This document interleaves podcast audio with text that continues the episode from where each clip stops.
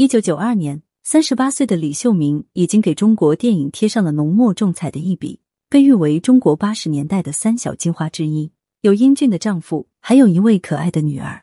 在拍完一天繁忙的工作后，回到家中，丈夫已经等候多时。秀明，明天有个课，咱俩可以去听听。丈夫程九十一脸高兴的模样。李秀明回答：“光听课不行，咱们学的也差不多了，等我就去找个厂子去上班。”在她拍戏的这段日子。丈夫程九十清点好了家中的资产，分好了几份作为启动资金。今天这是他拍电影以来的最后一场。吃完今天的杀青宴之后，就不碰电影了。真的不是不想拍，只是一家子经济压力实在是太大。夫妻俩人到底听了什么课，要让两人辞掉自己稳定的工作，不做收入比较高的演员，而且做一个收入低还繁忙的厂员？李秀明出生于一九五四年的天津，战争的烟云刚刚过去不久。这个家庭还很贫困，一家子重男轻女，李秀明只能从母亲那里得到一点点温暖。一路从小学到初中，李秀明都比同龄人要成熟的多。他已经想好今后要怎么挣钱。学校附近有一所工厂是他的目标。不过初二那一年，天津人民艺术团到学校公演，台上的人蹦蹦跳跳。他跟同学不一样，吸引他的不是那些花花绿绿的裙子，而是台上的人有跟他相同年纪。人小鬼大，他壮着胆子往后台去，问清楚后才明白，剧团收小演员可以边读书边赚钱。李秀明最明白读书才能改变世界，天津人民艺术团成了他的目标。他直接跑过去找团长：“我可以拿少一点的工资，可以收我吗？”团长看着这个姑娘，觉得她一定是遇到了难题，告诉她：“你可以等会到办公室面试。”李秀明身材高挑，长相漂亮，一面试就通过了。家庭的压力。让他在剧团里的小演员中显得最为刻苦。他总是最后一个走的，虽然进入的晚，却也把舞蹈练得最优美。剧团把他的努力看在眼里。初中一毕业，他就被留在了天津话剧团里面。到这里，生活学习都保住了。作为剧团里面的拼命三女，在节目里的台词最短，却能让人记。可他并不被重用，而他的贵人直到他十九岁的时候才到。十九岁的李秀明口齿伶俐。剧团经常安排他做报幕员工作，剧团里的人很多都是关系户。那一年，北京制片厂的导演来天津挑选演员，第一站就是天津剧院。台上的表演看得人眼花缭乱。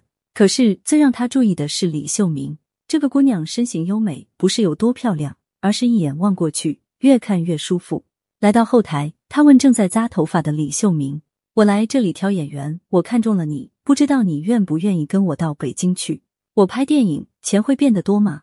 导演听完后哈哈大笑。你当女主后会比现在的话剧女主还要多少钱？李明秀当然同意。他在话剧团待了很久，无奈僧多肉少，几个小团体靠拢在一起，靠爹靠妈，他有再大本事也混不出头。于是就这样从话剧演员到电影演员，拿着行李就登上了当天去北京的车。到了北京后，李秀明不负导演的眼光，被他举荐开拍了《春苗》。是一个农村少女，她的眼神灵动，完全看不出是一位从城市里出生的姑娘。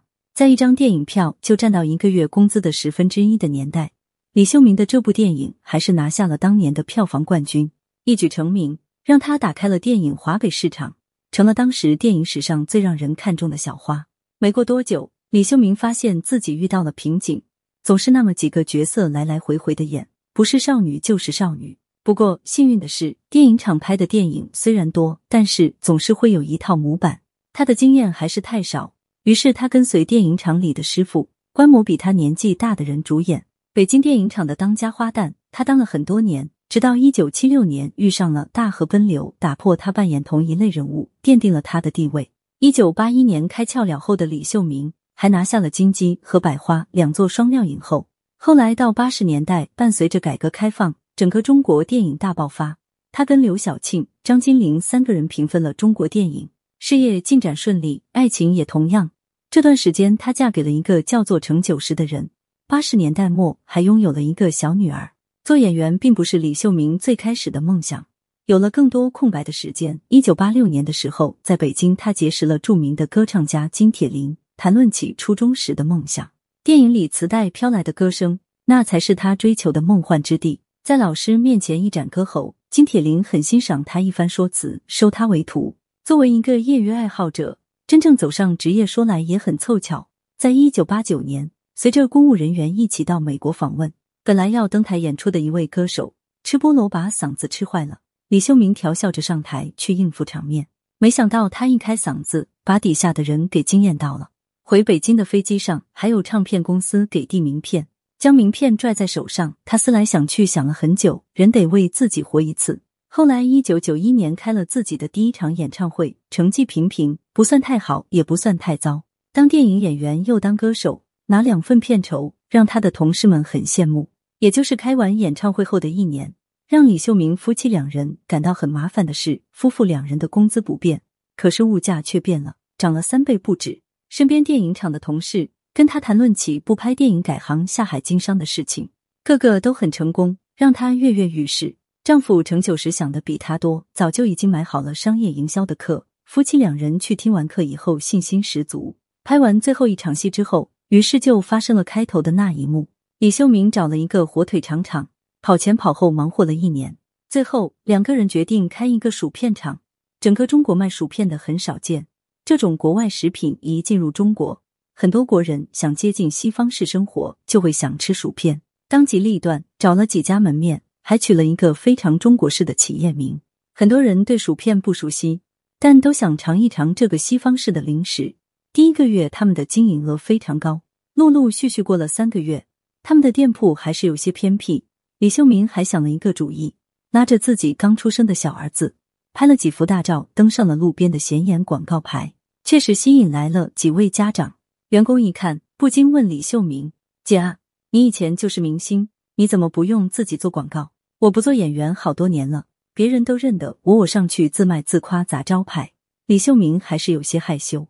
开薯片厂一年后，以前的老同事刘晓庆也带头下海经商，跟李秀明不一样，症状非常大，请来了一路明星，还有媒体，在店铺门口东拍拍西拍拍。头一个月活成了北京市的知名企业，营销额度很大，给了李明秀一个启发，也找了以前的一帮老同事明星到店铺门口拍照，重新开业，利用明星效应，这次打出了名头。这一整个套路给后来的企业开店营销不少经验。九十年代，他们一家一年的收入就是四千多万。四十八岁那一年，李秀明带着儿子和女儿到加拿大游玩，被这里学习氛围和生活气息感动。回国以后，跟丈夫做了一个决定：咱们挣钱挣的也够多了，一直没有时间陪儿子女儿。我打算带他们去国外读书。最近很多薯片厂跟我们竞争不如，就把厂子卖了，一起出国算了。丈夫想了很久后，支持了妻子的决定。李修明一直很有战略目光，将自己的薯片厂高价的卖给了后来的百事薯片厂前身，而跟他同类型的几家一直在坚守，后来竞争不过，只能低价出卖。现在的李秀明。带着儿子女儿生活在加拿大，如今跟丈夫白头偕老，过着幸福的晚年生活。一家人分开住，周末时间，儿子女儿会带着孩子一起来跟他团聚。